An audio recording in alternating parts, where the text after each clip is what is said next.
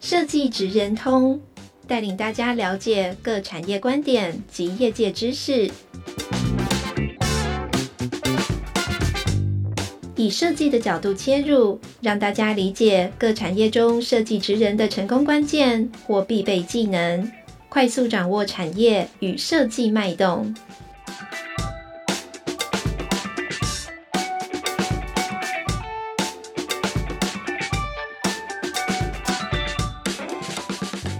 听众朋友，大家好，欢迎来到设计职人通 Podcast 频道，我是台湾设计研究院研究发展处的佘佳慧 Angela。那我们今天邀请到李明板块设计的李明，然后来跟我们谈谈动态视觉的设计冲击。那我们待会呢，李明会来跟各位观众朋友们打声招呼。那接下来我先介绍一下我们今天来宾的背景哈。那李明总监呢，他们在呃很短暂的时间内成立了板块设计哈。那板块设计是以一个动态设计为为主的一个发展的领域，那在国内来说还算是一个蛮新兴的领域。那有别于我们常常看到的传统的官网啊、知识的网页设计或是品牌企划等等呢，哦，我们认为板块设计的李明，他可以在短短几年内创造扩张到二十人的团队，而且他颠覆了大众还有产业对于视觉的想象。那我们来一起来听听看李明总监的这个创业之路。那首先我先来问，直接问第一题哈，李明。请你剪刀介绍板块设计的成立经过，嗯，还有为什么会选择动态设计当成是一个核心的专业。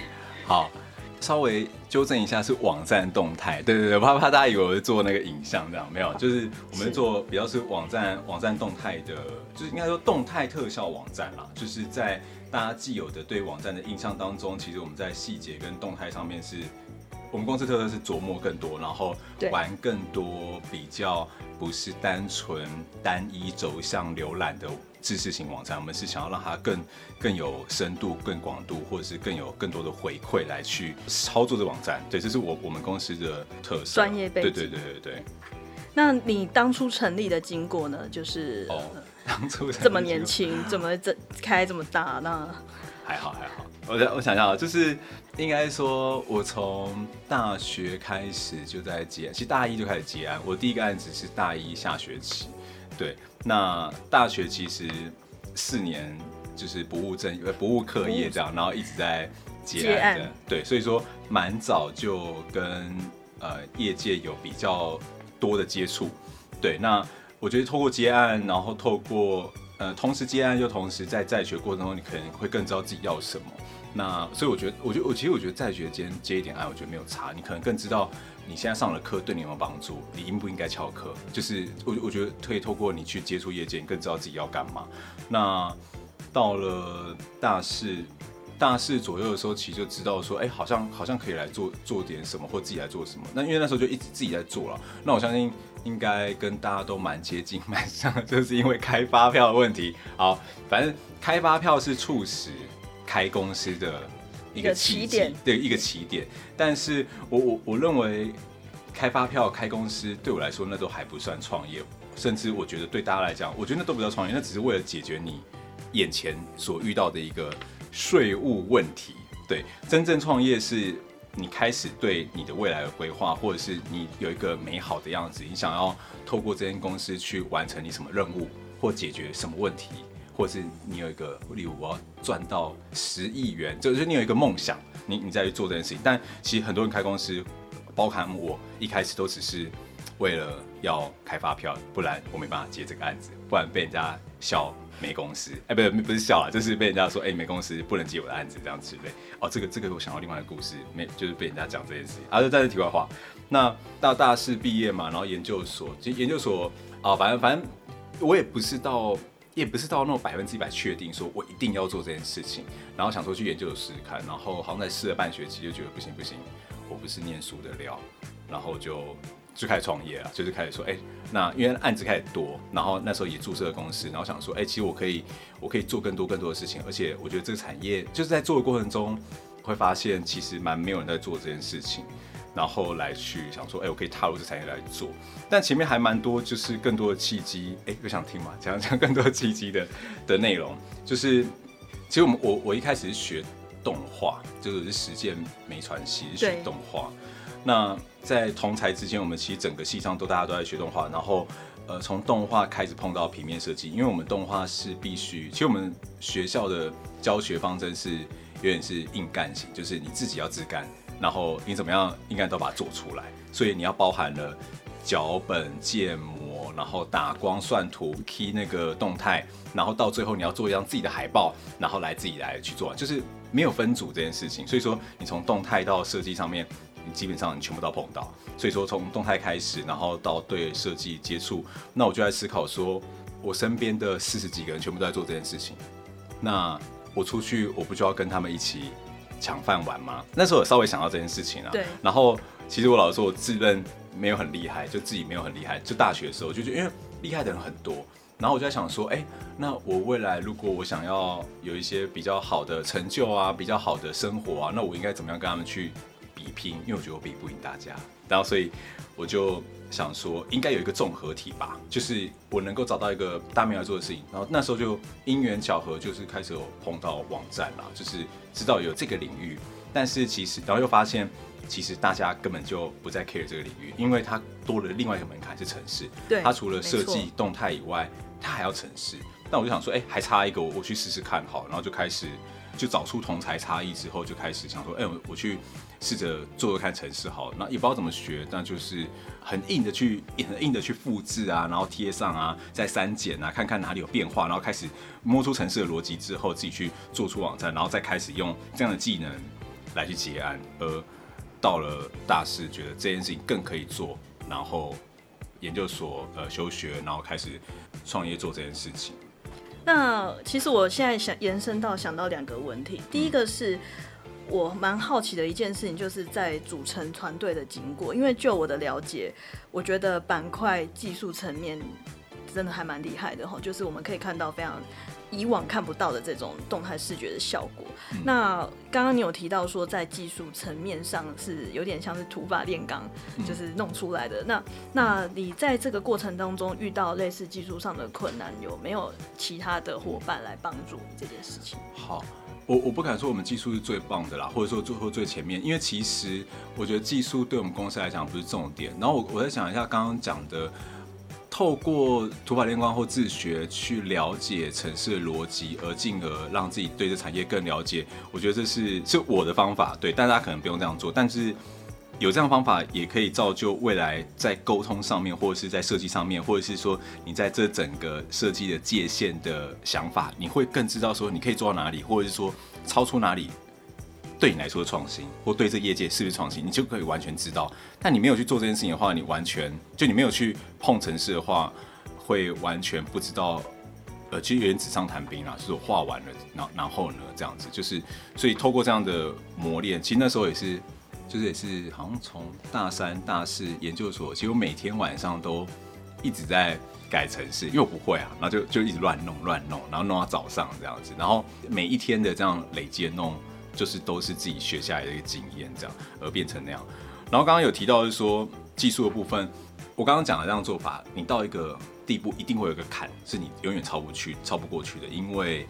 我就是本科的，而且我刚刚说，就是我不是那么聪明，或我不是那么厉害。我觉得我需要团队来做这件事情，而且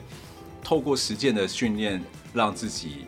一个人去独立完成这件事情，OK，没错。但是你一定到一个界限之后，你是需要团队，团队才可以让整个东西更完整，或者是说顾及，或者是制制作到你没有办法知道的地方，或者是你没有办法呃在乎到的一些细节，要靠透过团队来来去做这件事情。所以呢，那时候就开始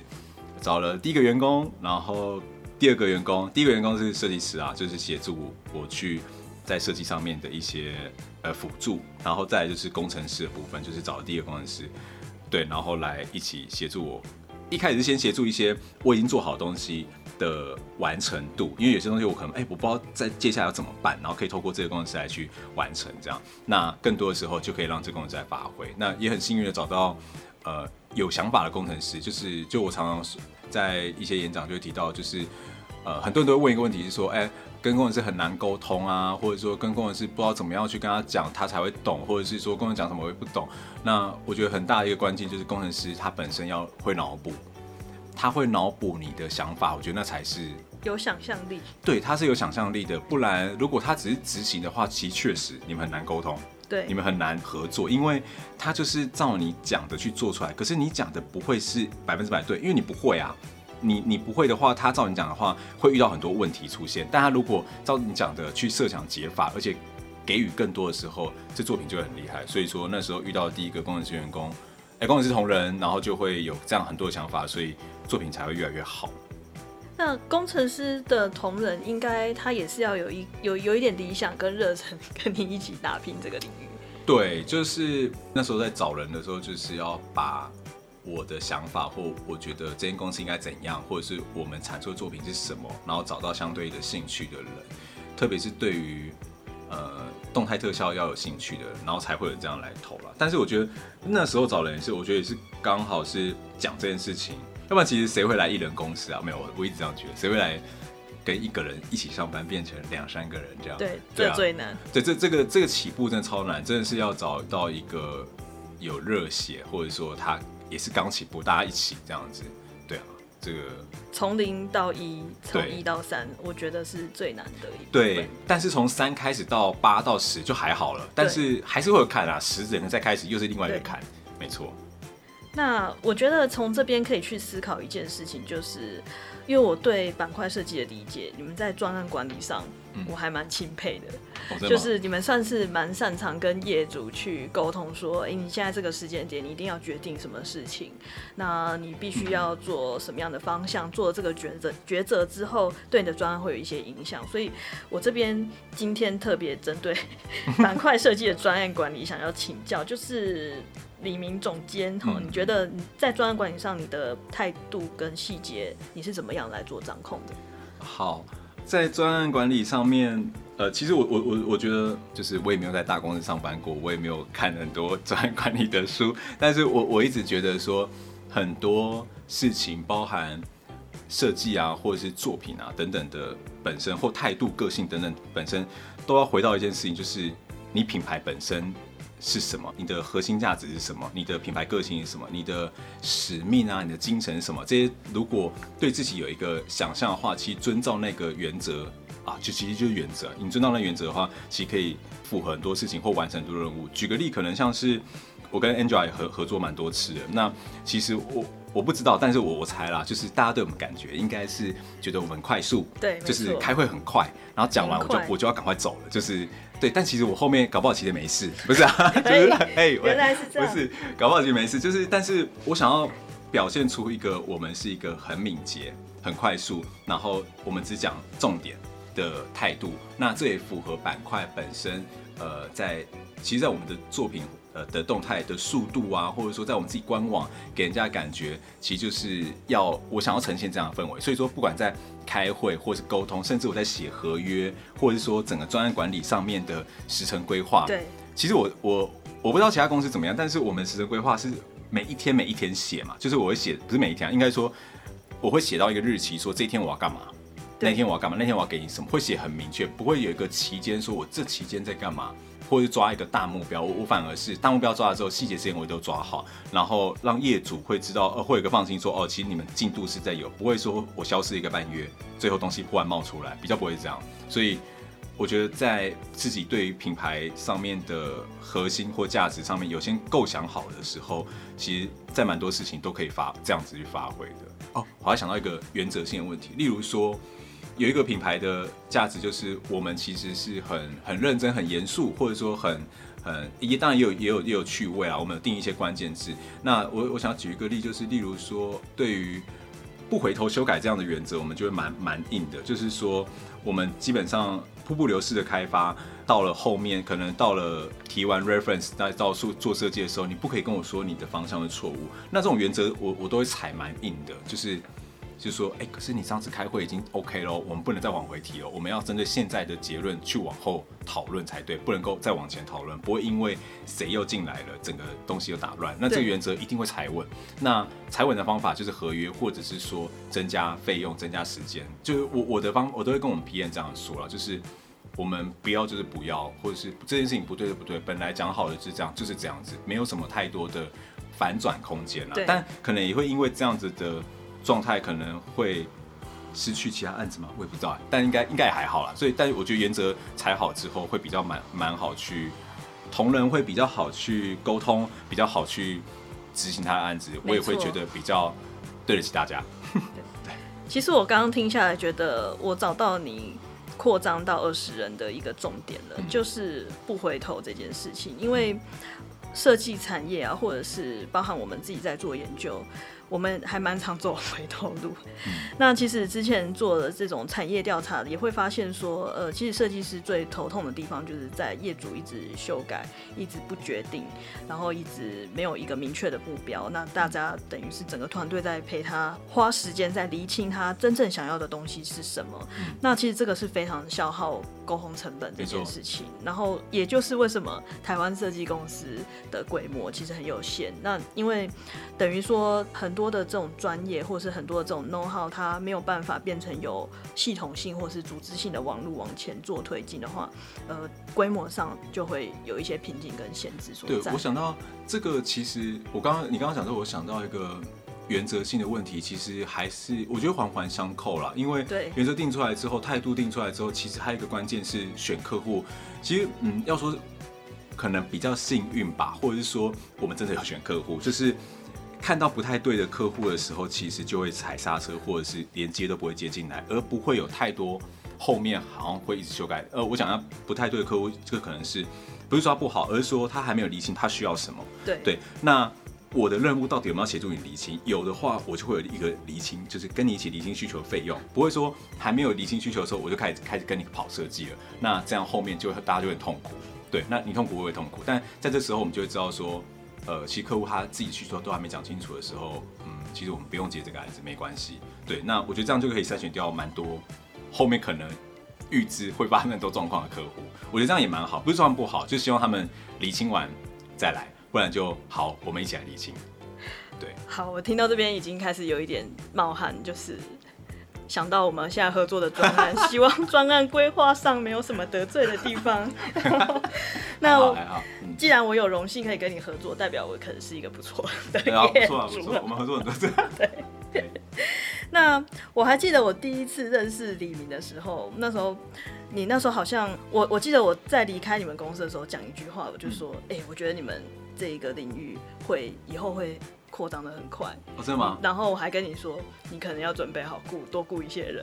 哦，我我知道这句话哦，对对，你还说真的假的？然后我们你大概两三年后，你就看到那个那个媒体在报说，哦，你已经扩张到二十了，有，就跟着我的剧本在走。那时候好像是六个人哦，还是对，这样还是八个、七八个人，对，七八个人。然后你现在扩到二十个人，我真的觉得很惊讶。但我觉得有呃，其实，在很早期的时候，必须讲一下，夸一下自己，就是我的感觉，就是因为你们很原创，很懂得这个时代需要什么样的设计，再加上因为你刚刚有说你没有在。大公司工作过，你反而你的想法跟你那个专案管理的东西是很原创的，就你连经营的理念都是很原创，不是说哎、欸、我是随波逐流，或是哇我在什么大设计公司，他们都是这样做专案管理，而是你自己提出一个你觉得在这个时代下必须做这件事情，然后让你的专业有好的发挥。嗯，我觉得这个就是我今天邀请你来参加节目的一个重点，因为我觉得现在设计领域里面可能大家。要有这种观念，因为现在新时代开始出来嘛，可能大家就会觉得说，哎、欸，我们去 follow 前人做的方式，就是以前可能流行做那个品牌视觉设计，那我就开了一家做包装的设计公司，或者我开了一家做什么样的公司，follow 前人的规划。但是在这个时代下，因为环境一直在变动，可能大家要想的事情是说，我应我我要发挥什么样的设计能力来。跟这个社会，或是跟这个、嗯、这个产业来去做一些合作，这样子，所以这个我觉得是板块最厉害的地方。对，那我延续前面这个总结一小节哈，就是因为我记得我第一次认识你们的时候，那时候你有跟我介绍说，其实你们还有做那个时候说新竹的城市指标，嗯，然后也有做一些那种品牌相关的设计。那当时我觉得，哎、欸，你们那种很多很方向是很多元的，那。当然，我觉得大概最观察这一两年来，会开始比较聚焦在呃动态设计或是网网站动态这一块。不过我还是想要请你再聊聊看，说就是针对这种其他跨领域的应用啊，或是比较跟你们现在走向比较不一样的，你有没有一些比较有趣的经验可以跟我们来分享，或是你怎么决定朝某一个地方经济？没错，我们一开始其实是网站，但是我们在网站这产业小有知名的原因，是因为我们走出跟别人稍微不太一样的路，是因为我们在动态上面跟品牌结合上面特别的讲究，或特别的。琢磨啊，在乎我们在乎这件事情。那尤其是品牌延伸到网站这件事情，我们会针对这个客户的品牌的样貌、视觉或个性，甚至要氛围，然后拉到网站上面。我们应该留白到底要多多？然后字怎么用？颜色怎么用？元素怎么做？甚至到他刚刚讲到的重点，动态应该怎么样的速度，或是玩什么样的动态，或是甚至不应该玩动态，而是玩一些伪动态等等。这是我们。在做的事情，那这件事情也比较容易去让大家知道说我们的特色是什么。那刚刚讲到品牌跟网站这件事情是蛮重要的，所以说我们不只做网站，其实我们品牌也应该要品牌的部门的人才能够更容易去把品牌延伸出来。对，所以说我们公司其实有三个部门，有品牌视觉部门、网站设计部门，还有就是网站开发部门。对，那透过部门。之间合作来去让整个品牌延伸到网站这件事情是蛮重要的。然后，呃，刚刚其实有提到指标，嗯，怎么说呢？就是之前做指标是呃，因为它包含品牌了，那指标我们想说，哎、也可以试一下，我们来玩玩看。然后其实也跟一个很很棒的一个好朋友，就公二，呃，最近他们好像也是跟摄影院合作，在交大那边，那他们来去做城市的规划。这个案子蛮其实蛮大，就是这个案子也蛮有趣，算是。我人生第一次做超过五年的案子，其实创业才六年而已，对，赚了五年，对，然后就是刚创业的时候就碰到这案子，碰到前阵子才结束这样，然后因为它有很多延伸啊，那我们的好朋友公二就是有承接到这个案子，然后来找我们一起去做，那他们做规划跟沟通，还有就是硬体，因为他们是建筑嘛，他们做那个牌面的硬体，那我们要去设想的是。呃，透过这样的规划，怎么样建立它的这个品牌的视觉 VI 的形象，然后再运用到指标上面的可能易变性啊、易读性啊等等，在在指标上面呈现，然后再延伸到网站上面。其实我们是做了品牌、指标还有网站，那里面其实蛮复杂的，是我们在牌体上面也是也是会跟公二去做讨论啊，然后带入很多风啊或什么迎新之门啊等等迎新门的概念等等。再进去，然后在整个城市里面晃来晃去，然后去跟政府提案啊，然后又来更多的来回等等的，其实还蛮有趣的。这就光连针对牌面到底是白色黑色，其实讨论蛮多次了。就是到最后其实是一个深灰色的出现这样子。对啊，其实这个这还不错。但是我们近期其实指标做的比较少了，因为我们更我们这两年开始更专注在数位设计领域。对，也就是说。一样品牌会做一样，因为品牌跟网站其实挂钩在一起，网站更会做。那如果以指标来讲的话，我们就会想要去做，例如动态指标，就是我们想要让它是在数位载具上去呈现的东西，并不是印刷上面或者是说实体上面。我们想要让它在更多数位载具，这是我们近两年或者说接下来我们公司要去做的方向，我们要去做的方向，没错。所以说指标目前稍微比较少在做了，对。对，我觉得板块很厉害的地方就是，其实你们有一口气解决业主大概两三种困扰。嗯，对，因为从品牌可能，因为大家可能会想到说啊，我要来做一个网站，而且我要做一个很炫、很炫、炫到爆的一个网站，那。大家就会想说，哎、欸，可是我的里面的主轴的精神是什么？那我甚至是我的 CIS 跟我的整个方向、理念、概念都还没有形成。但是你们有一个很不错的方法，就是从你刚刚提到三个部门同时可以做这样子的计划的展开。其实，在对业主来说，应该他在执行上是特别的有效率。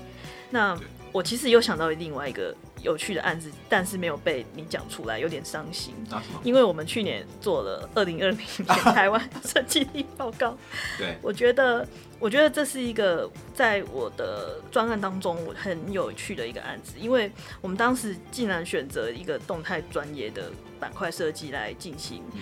报告的设计。它，但它报告又是平面的，可是我觉得那个视觉的感觉，就是你会觉得有一句话叫做“哇，这报告会动”。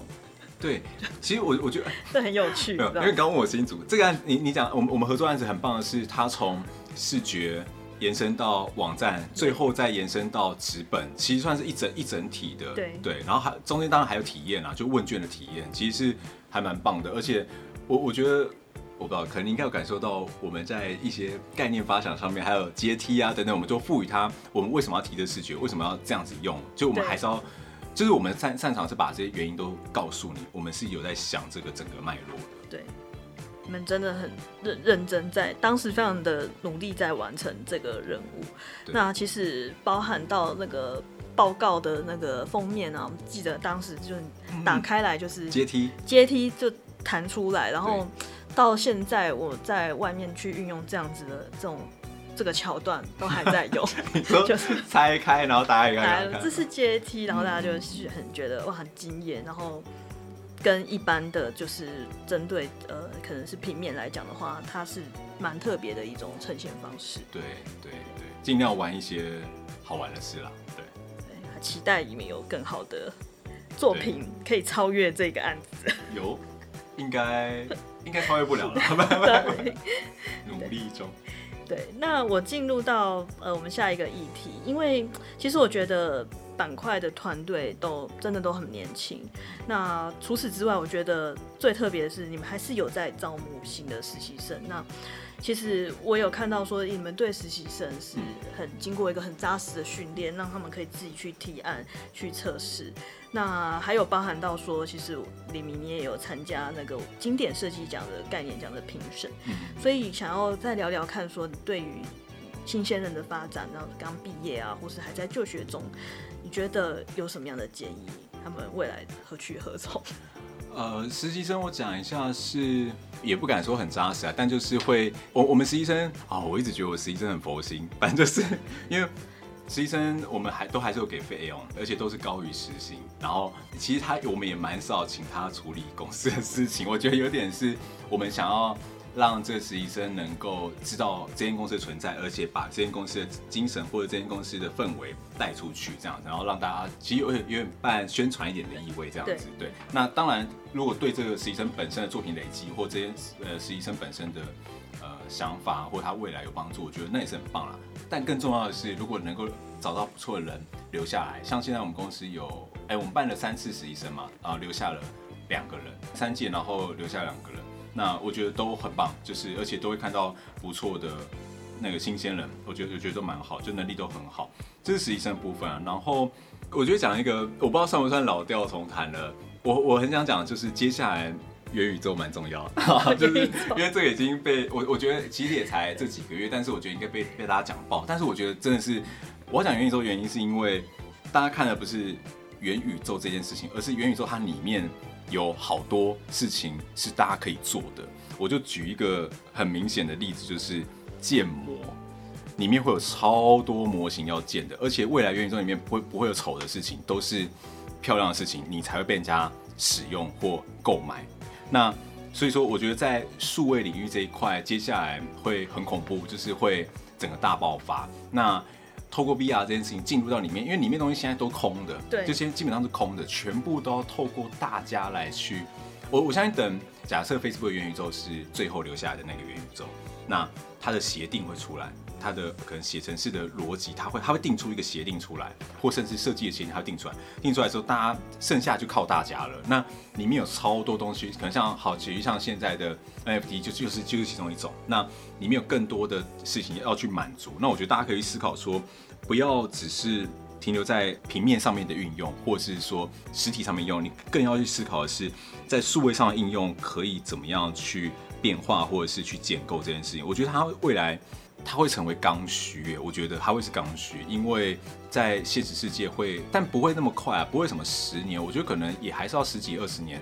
然后很多实体东西会逐逐渐弱化，在虚拟世界里面会有更多事情需要去满足，那而且每一个人都会需要透过虚拟世界去完成他工作也好，或者是说完成他的沟通社交，其实这件这件事情的需求会变刚需，我觉得会蛮，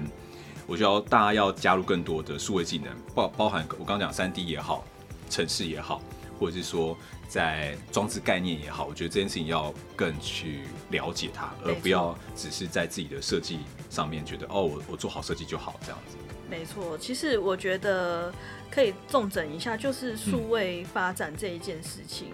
嗯、我觉得未来你们的领域或者是在技术上的精进，因为大家都知道以前有一个网络的迷因图叫做那个。工程师每次听到那个年度那个城市发表会的时候都会崩溃，因为又要改，哦，又要更，又有更多版本出来，要要更新了这样。对，但是我觉得这个是一个，其实以前觉得说这是一则笑话，但是其实现在已经不是，它就是必须要一直更新，一直去吸收新的知识。那明年后年它的变化会非常的大，那变大的时候，大家要怎么去因应，这个可能会是一个挑战，也是一个难题。那能够承受的人就会抢得这个先机。对啊，所以视觉设计运用在数位平台，然后在数位设计里面去建构东西这件事情，我觉得大家可以记得这两件事情，就是运用在平台，或者说你要真的进到里面去建构事情的话，这这两个，我觉得这个两个事情的产业会越来越多，而且很需要。对，我们刚好聊到就是进入节目尾声的部分哈，就是你觉得啊，就是在这样子的状况下，我们要怎么让产业变得更友善？就是跳脱出设计领域的人来说，比方说业主，或者是比方说是国国家的政策好了哈，怎么样让这个产业可以蓬勃发展？如果它未来是真的是趋势的话，需要给你们什么样的协助？我认为不太需要协助，我认为。因为目前 TDI 在这几呃不不是成长，我讲的是真的啦，就是我自从我认识 TDI 之后，我觉得这几年已经做，我觉得做一件很关键的事情，就是领头羊了。就是我我会认为不需要协助，但是我觉得唯一如果真的要讲协助的话，我觉得就继续把领头羊这件事情扮演好。然后我我觉得领头羊不一定是说做出什么样的设计或突破什么样的政策，反而是。表现应该正确的，呃，跟设计师合作的态度也好，或设计的过程，让更多产业去 run 过这件事情。因为我相信台湾还有很多产业没有去，不要讲那种大企业或知名企业啦，应该是说可能传统产业也好，或者是说中小企业也好，去更接触他们，透过 TDI 的组织，因为有资源嘛，去让他们 run 过，让他们知道说，哦，什么样是好的，或者说怎么样符合逻辑的，而不会让呃设计设计产业或设计师们一直觉得好像自己。吃亏啊，或被改到爆啊，等等等的一些问题。那透过这样的循环，我觉得，但是我觉得需要时间啊，才会更越来越更好。所以说我个人认为不太需要什么太多支持，反而是支持这件事情继续把领头羊的角色扮演好，我觉得会非常重要。那我刚刚想要来讲一个是，如果大家在于企业界对于不在乎设计或者说不在乎呃数位领域的产业，如果他是需要他又不在乎的话，其实他自然会淘汰。就是我我觉得不需要去一一定要他们去，你要懂设计，你要怎你要怎样？如果他真的本身就不需要这件事情，好，举例像是金丰卤肉饭，他根本就不需要设计，他就可以卖爆卖到爆，我根本不需要再做什么海报给他，他根本也不需要网站。所以说，以他这样的产业，他还是可以卖到爆的话，我觉得他根本就不需要设计，他就可以继续。但搞不好他们有在规划，搞哎、欸、搞不好哎、欸、也可能啊，如果他们想。不需要人就不需要，但需要人，他如果没有去符合这件事情的话，他被淘汰，我觉得也是理所当然。所以说，我觉得没关系，就是继续往往照这样步调往前走，我觉得会蛮棒的了。就是其实也是跟我的心得很接近，就是如果业主或者是我们主要企业啊，企业如果他真的有这个需求，他自然就会开出符合你要的规格，对，来满足这件专案进行下去的条件。尤其是整体氛围，如果有起来的话。他如果不在乎的话，我们就也不用硬去推销这样。没错，收到。讲到这个，我本身我们接案的时候也这样，就是啊、呃，如果客户他其实根本就不需要的话，其实我叫你不要你不要做了，就是你真的不需要，你可能去找一个免费的网站就可以去符合你要需求，你不用找我们做。其实我觉得这才是对他们好的，就是不需要真的不需要。但你如果真的需要，我强求你啊，你不要的话，自然你会。受到相对应的就是一个呃变化，对产业的变化，那就自然，如果自然淘汰，我觉得那也那也 OK，就可以找到跟自己知道自己要什么。好，我会谨慎一点 来来做后面合作的规划了。那其实我们今天的节目的时间差不多了，黎明可不可以再跟我讲最后一句话？就是我们来做一个 ending，交给你。好啊，就是。我跟你讲的还是跟整个组织讲的，还是跟听众朋友？我跟听众朋友说，哦，好，就是我觉得数位化这件事情就是迫在眉睫这样子，然后大家可以去更思考说，怎么样把你的东西往数位化发展。我觉得这是对大家最有帮助的思考，而不是受限于我做完做到眼前的这一步这样子。你可以有更多的变化，更多的平台，更多的世界要等着你去建构它。好，那我们今天节目就到这边，非常谢谢李明总监为我们的分享。谢谢